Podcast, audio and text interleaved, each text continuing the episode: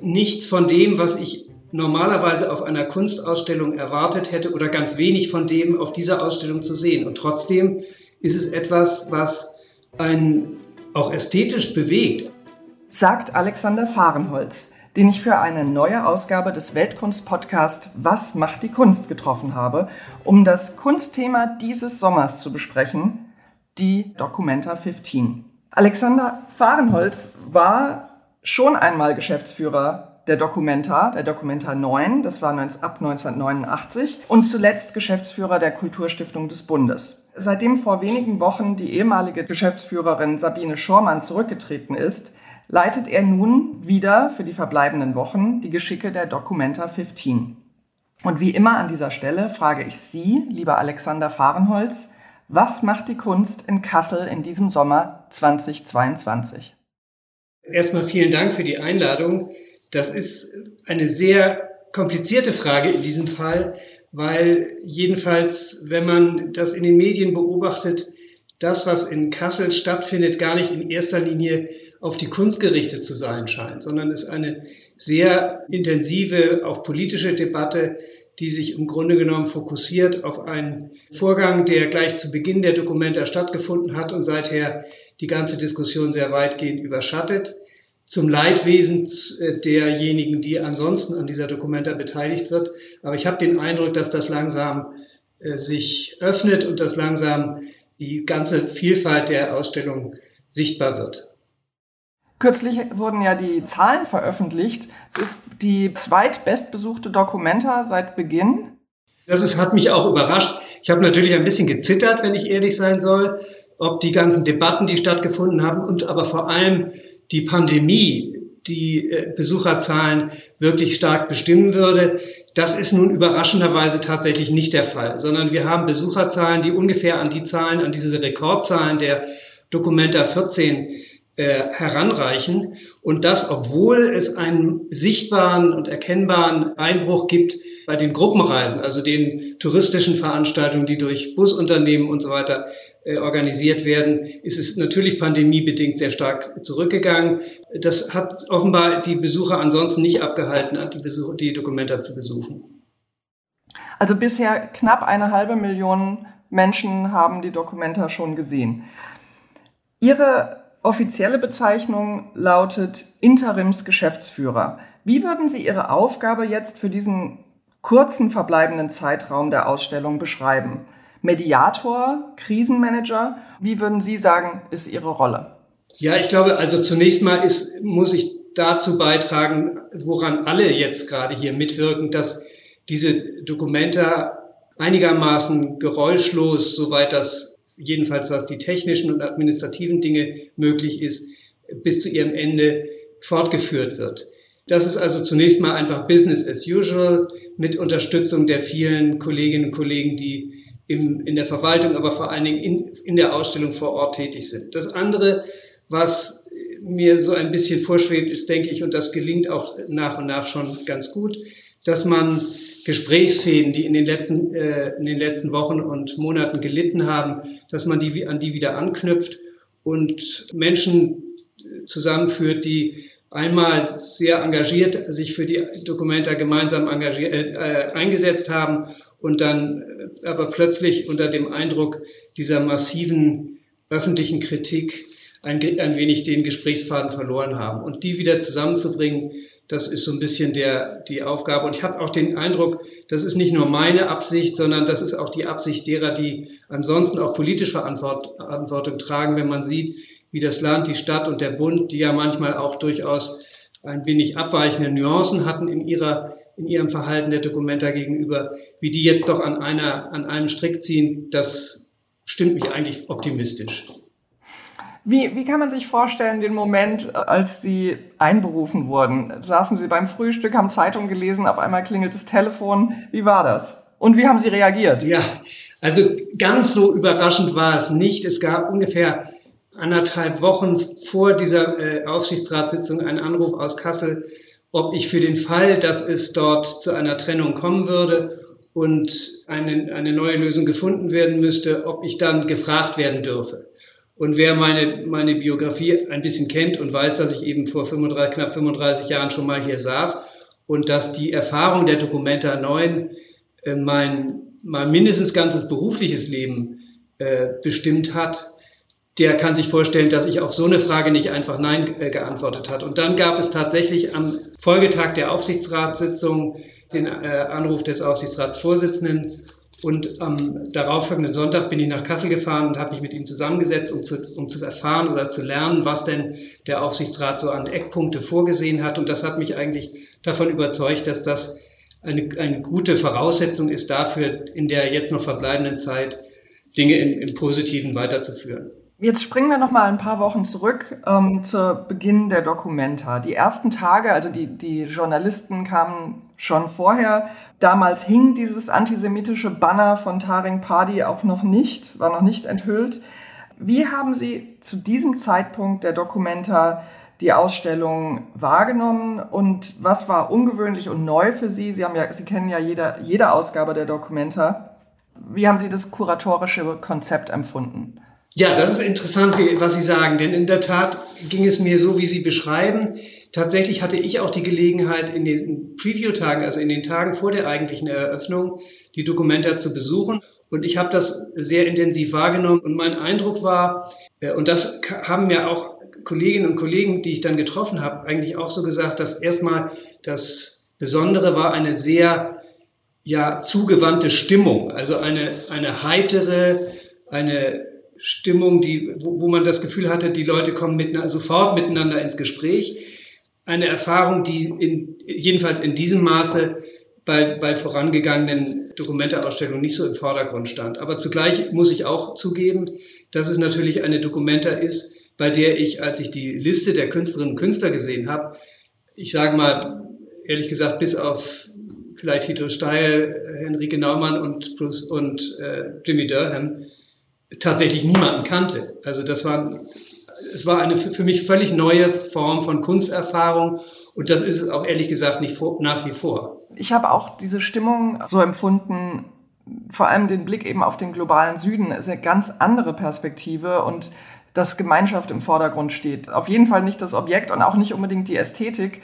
Wie war das? Ähm, Gab es da ein Kollektiv, was Ihnen besonders äh, in Erinnerung ist? Oder was Sie besonders beeindruckt hat? Ja, zugegebenermaßen haben mich die Geschichten, die in dem, dieser Initiative aus Gaza, sind wir sofort in Erinnerung geblieben. Jetzt gar nicht wegen dieser vermeintlich antisemitischen Dinge, die dort sicherlich den einen oder anderen irritiert haben, sondern vor allem wegen der Geschichten, die da erzählt wurden, die sehr poetisch waren, finde ich. Es war die Rede davon, dass Künstlerinnen und Künstler in, in Gaza egal was sie tun, immer als politische Künstler wahrgenommen werden, obwohl sie das selber gar nicht wünschen, sondern die möchten einfach gerne Bilder malen, sage ich etwas mal. Das ist, das ist eine Situation, die mir in Erinnerung geblieben hat, die mich damals beeindruckt hat. Damals hat mich auch beeindruckt, direkt in der Nachbarschaft dieses Projektes ein geradezu zauberhafter Garten, ein vietnamesischer Kräutergarten. Das ist eine solche Oase, die habe ich bei einer Dokumenta eigentlich so auch noch nicht gesehen. Natürlich ungewohnt dann dieser, der kleine Kindergarten im Erdgeschoss des Friderizianum. Lauter neue Erfahrungen, die ich nicht, bisher nicht kannte. Eindrucksvoll für mich war dann auch das Wiedersehen mit dieser Berliner Gruppe Feras Publishing Services. Die sind in der, in der Hafenstraße im obersten Stock, wo sie eine Bildgeschichte aus den 60er Jahren in Beirut erzählen und das ist eindrucksvoll inszeniert. Es gibt da eine Vorgängergeschichte, die ich schon kannte. Ich kannte auch diese Gruppe schon. Und da habe ich auch gemerkt, wie, wie sorgfältig die Ausstellung mit Räumen umgeht. Das finde ich ist auch eine sehr, eine große Qualität dieser Dokumente-Ausstellung. Wenn man beispielsweise im, im Friderizianum, äh nicht in, im Friderizianum auch, aber in der Dokumentehalle äh, sieht, wie, wie sehr unterschiedliche Gruppen aber ihre Nachbarschaft sehr sorgfältig pflegen und wie das einen Raumeindruck erzeugt, der für meine Begriffe sehr sorgfältig kuratiert sein muss. Anders kann ich mir das nicht erklären. Der Ästhetikprofessor Bason Brock hat in einem Interview gesagt, die Leute haben im Namen der Kunstfreiheit die Kunst liquidiert. Ich weiß nicht, ob man von Liquidation sprechen kann, aber ich habe die Ausstellung der Dokumenta, die verschiedenen Positionen, schon so wahrgenommen, dass bestimmte Argumente oder bestimmte Sehgewohnheiten durcheinandergewirbelt wurden. Wie ging Ihnen das? Ganz genauso. Also ich, ich würde, ich, ich bin ja nun alles andere als ein Fachmann, Fachmann in diesen Dingen. Da fragen Sie sozusagen den interessierten Laien, der schon einige Dokumente, Ausstellungen hinter sich hat. Aber es ist nichts von dem, was ich normalerweise auf einer Kunstausstellung erwartet hätte oder ganz wenig von dem auf dieser Ausstellung zu sehen. Und trotzdem ist es etwas, was einen auch ästhetisch bewegt. Ich finde es, ich es beeindruckend, dass trotz dieser teilweise sehr stark politischen Themen, die behandelt werden, trotz der sehr stark partizipativen Ansätze, die gepflegt werden, trotz der, des Umstands, dass es eigentlich mit weniger Einzelpositionen, sondern häufig einfach Gruppen sich präsentieren. Dennoch habe ich das Gefühl, es gibt schon so etwas wie eine Verständigung über eine Formensprache. Das heißt, es kommt einem nicht wie ein wilder Jahrmarkt der Möglichkeiten vor, sondern tatsächlich eine ästhetisch konsistente Kohärenz dieser Ausstellung. Das kuratierende Kollektiv Juan Grupa hat im Vorfeld viel über seine Werte gesprochen. Und dazu gehören neben einem nachhaltigen Umgang mit den natürlichen Ressourcen auch ein freundschaftlicher Umgang miteinander. Also es geht viel um die Kultur des Teilens, auch um Humor und Nonkrong, was so viel heißt wie miteinander abhängen. Sind diese Werte in Kassel sichtbar jetzt in diesen heißen Sommertagen? Werden sie vom Publikum auch so angenommen? Ja, das, den Eindruck habe ich, aber das muss natürlich wirklich jeder selber entscheiden, der dann, und das kann man nur, kann man nur beobachten, hier vor Ort. Deswegen ist das, was sich an Realität im Zusammenhang mit Documenta darstellt, ein bisschen eine doppelte. Auf der einen Seite die Realität, die in der Berichterstattung vorkommt und in der politischen Auseinandersetzung und dann wieder die Realität, die hier vor Ort stattfindet. Und da würde ich sagen, ist das, was Sie zuletzt beschrieben haben, also das gemeinsame Erleben, äh, ganz stark, spielt eine ganz große Rolle. Auch deswegen glaube ich, weil so die überkommenen Rollenverständnisse, hier der Künstler, da der Betrachter, hier der, da der Kurator, da die Gruppe, der Einzelne, diese sind einfach, die sind ein bisschen durchlöchert. Es, man weiß manchmal nicht, hat man es jetzt an diesem, in einem bestimmten Raum mit einem einzelnen Kunstwerk zu tun oder steht gerade vielleicht die Künstlergruppe neben einem und äh, trinkt mit einem ein Bier oder also das ist das ist eine sehr fluide ein sehr fluides Rollenspiel und das ist natürlich für die Besucherinnen und Besucher eine Ermunterung, auch miteinander ins Gespräch zu kommen. Das ist auch was, was ich bei dieser Dokumente erlebt habe, wie bei keiner anderen, dass ganz unabhängig davon, ob die mit Führungsleuten unterwegs sind oder alleine, es kommt eigentlich immer in diesen Räumen zu Gesprächen zu, unter, den, unter den Besucherinnen und Besuchern. Und das finde ich auch eine überraschende oder eine neue Erfahrung.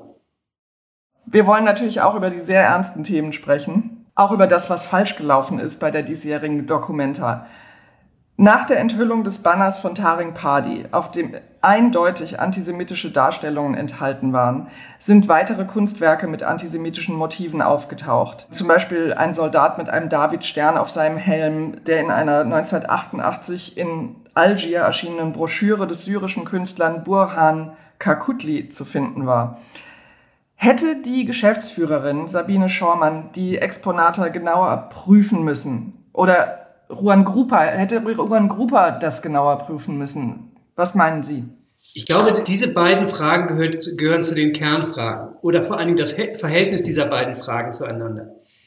Nach meinem Eindruck hat es ein bisschen eine Verirrung bei der Rollenzuschreibung gegeben. Die Vorstellung, dass etwa vor 30 Jahren jemand damals Alexander Farnholz oder den jeweiligen Geschäftsführer angesprochen hätte mit der Aufforderung, eine bestimmte Arbeit aus einer, aus einer Dokumenteausstellung herauszunehmen oder darüber zu befinden, ob die dort berechtigterweise Platz findet oder nicht, würde jedem von uns abwegig erscheinen. Dass das in diesem Fall anders gelaufen ist, hat sicherlich ganz viele verschiedene Gründe und die würde ich auch nicht, da würde ich auch nicht nur was, was einer Person sozusagen die Schuld in die Schuhe schieben. Es ist immer einfacher, in einer Konstellation ähm, eine, eine einzelne Person zu adressieren, wenn auf der anderen Seite äh, man es mit einer Gruppe zu tun hat, deren Verantwortlichkeit schwer auszumachen. Das ist mal die eine Seite, wo es, wo es über die Frage geht, Geschäftsführung, Rollenverteilung, Geschäftsführung, künstlerische Leitung.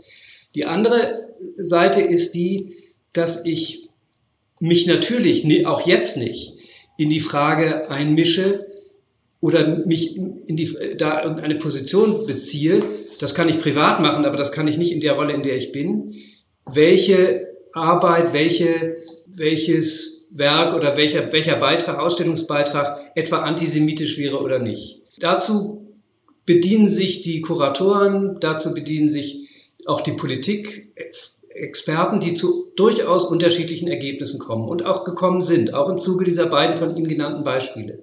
Was dann wie dann das, was dann das Ergebnis einer solchen Diskussion ist. Ob das Ergebnis ist, man kann und soll mit der entsprechenden Kontextualisierung, ist ja dieses Zauberwort, diese Werke gleichwohl in der Ausstellung belassen oder ob es, wie das der, Fall war zu Beginn der Ausstellung, die Künstlerinnen und Künstler entscheiden, und so war es nämlich tatsächlich, das haben die mir ausdrücklich versichert, dass sie diese, dass sie diese Arbeit zurückziehen auf, vor dem Hintergrund einer bestimmten Debatte.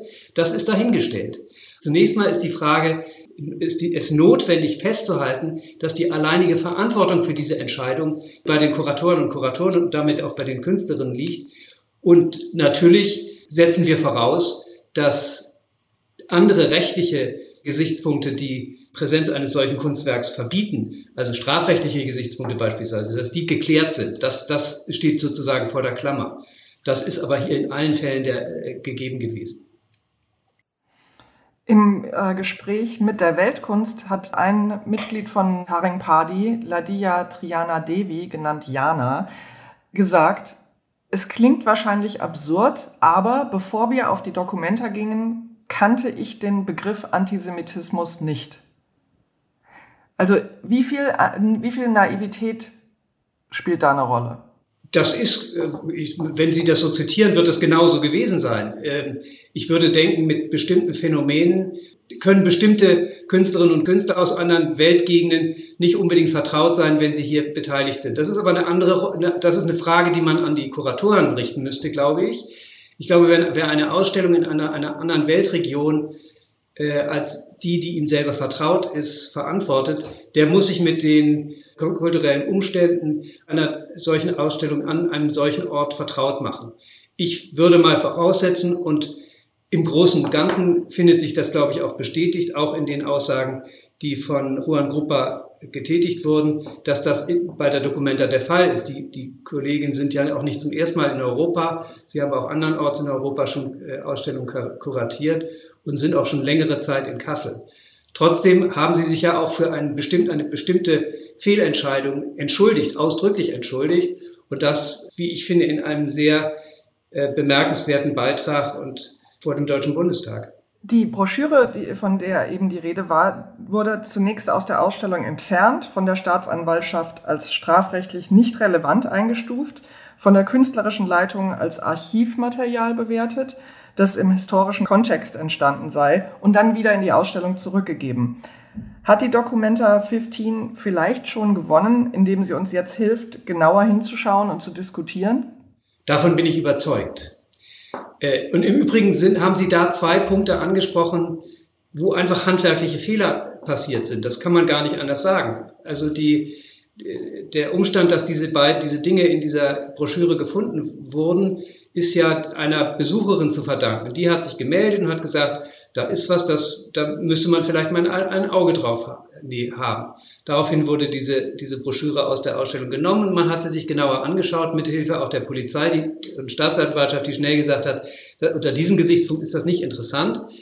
Die Dokumente, also die, die Leute, die das inhaltlich, die Kuratoren haben dann drauf geschaut und haben gesagt, sie können das vertreten, dass diese Arbeit in die, zurück in die Ausstellung gelangt, aus den Gründen, die sie genannt haben, aber ohne zum einen der Besucherin zu sagen, wie mit ihrer Beschwerde umgegangen ist. Die ist dann nach drei Wochen wiedergekommen und hat gesagt, das ist ja wieder da. Und ich habe euch doch gesagt, da stimmt vielleicht was nicht. Also man, man hat ihr nicht gesagt, was damit passiert ist. Und zum anderen haben, hat sich die Dokumentenleitung nicht vor die Frage gestellt, die Antwort muss sie dann selber geben, aber sie hat sich damals nicht vor die Frage gestellt, ob diese Arbeit, ja, ich sage jetzt nochmal dieses Wort, kontextualisiert werden muss. Also ob man äh, im Interesse eines leichteren Zugangs für das Publikum eine Erklärung dafür bringen, äh, beifügen muss, dieser, diesem Beitrag der Ausstellung, was es damit auf sich hat, was das für Hintergründe hat, damit das für das Publikum einfacher und, und richtig einsortiert werden kann. Beides ist unterblieben und das hat dann zu der, zu der Irritation geführt.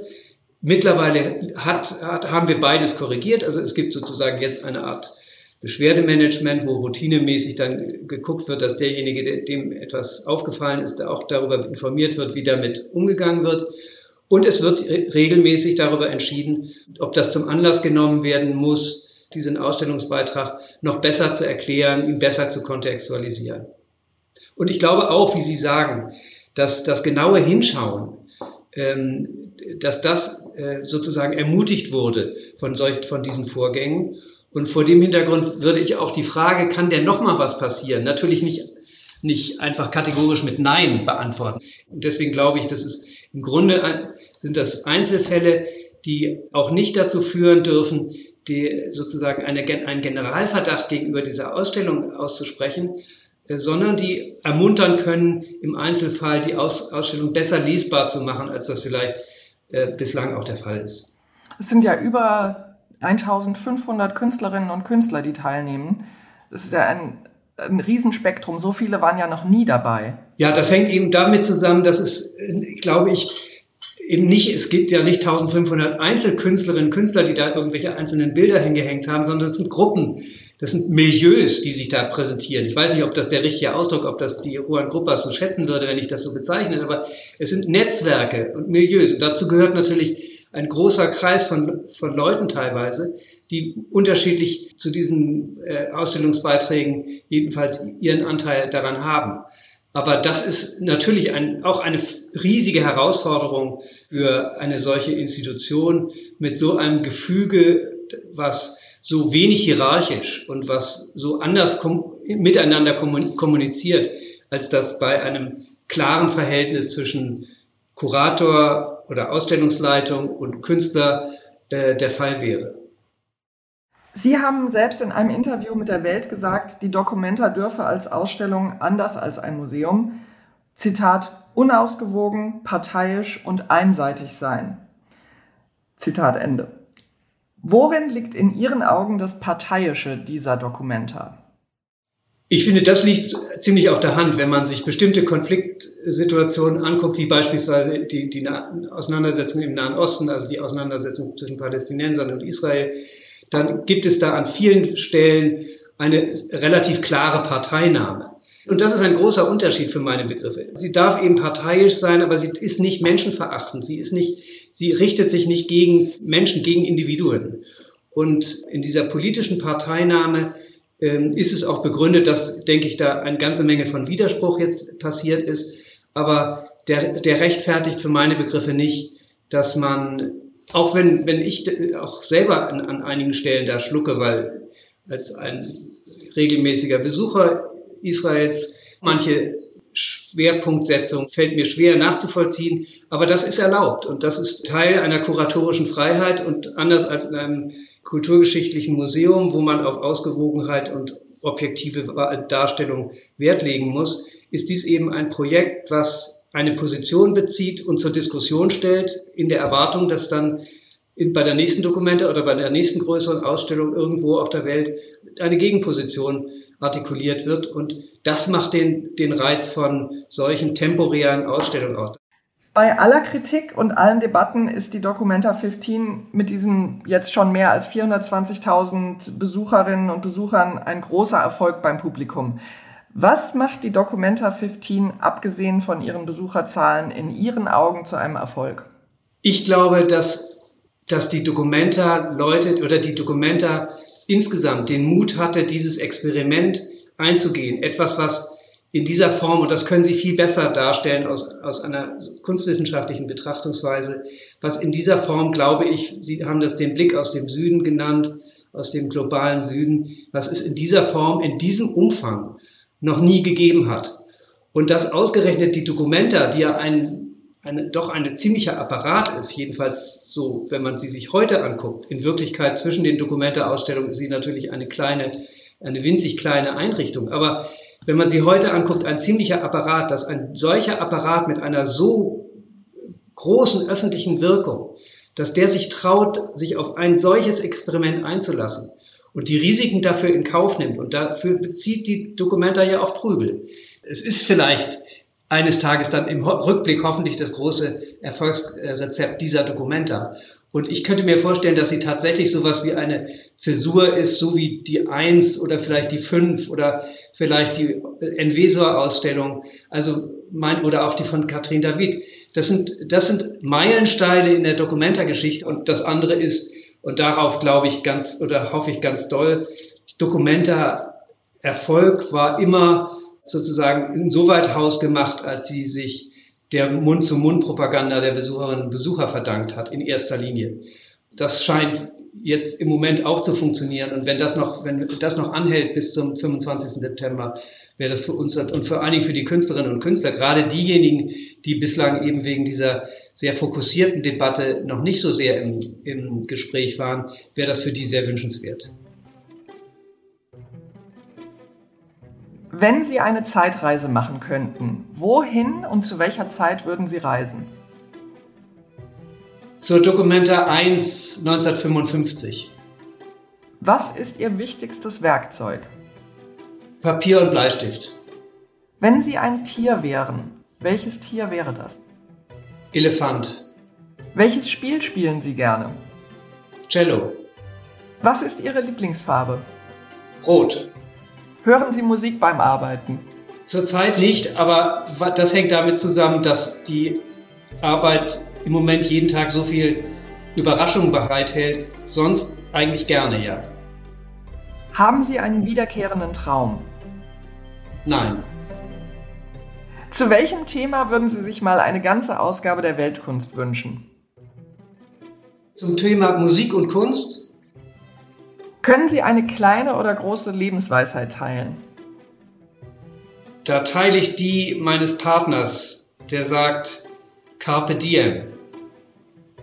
Vielen Dank für dieses Gespräch, Alexander Fahrenholz. Weltkunst, was macht die Kunst, wird Ihnen in Zusammenarbeit mit Christie's präsentiert. Das 50-jährige Bestehen Christie's Deutschland fand 2021 statt und 2022 bietet weitere Möglichkeiten, außergewöhnliche Kunst und Objekte zu entdecken. Besuchen Sie christie's.com und erfahren Sie mehr über das weltweit führende Auktionshaus seit 1766. Auktion, Privatverkauf, Online, Kunst jederzeit.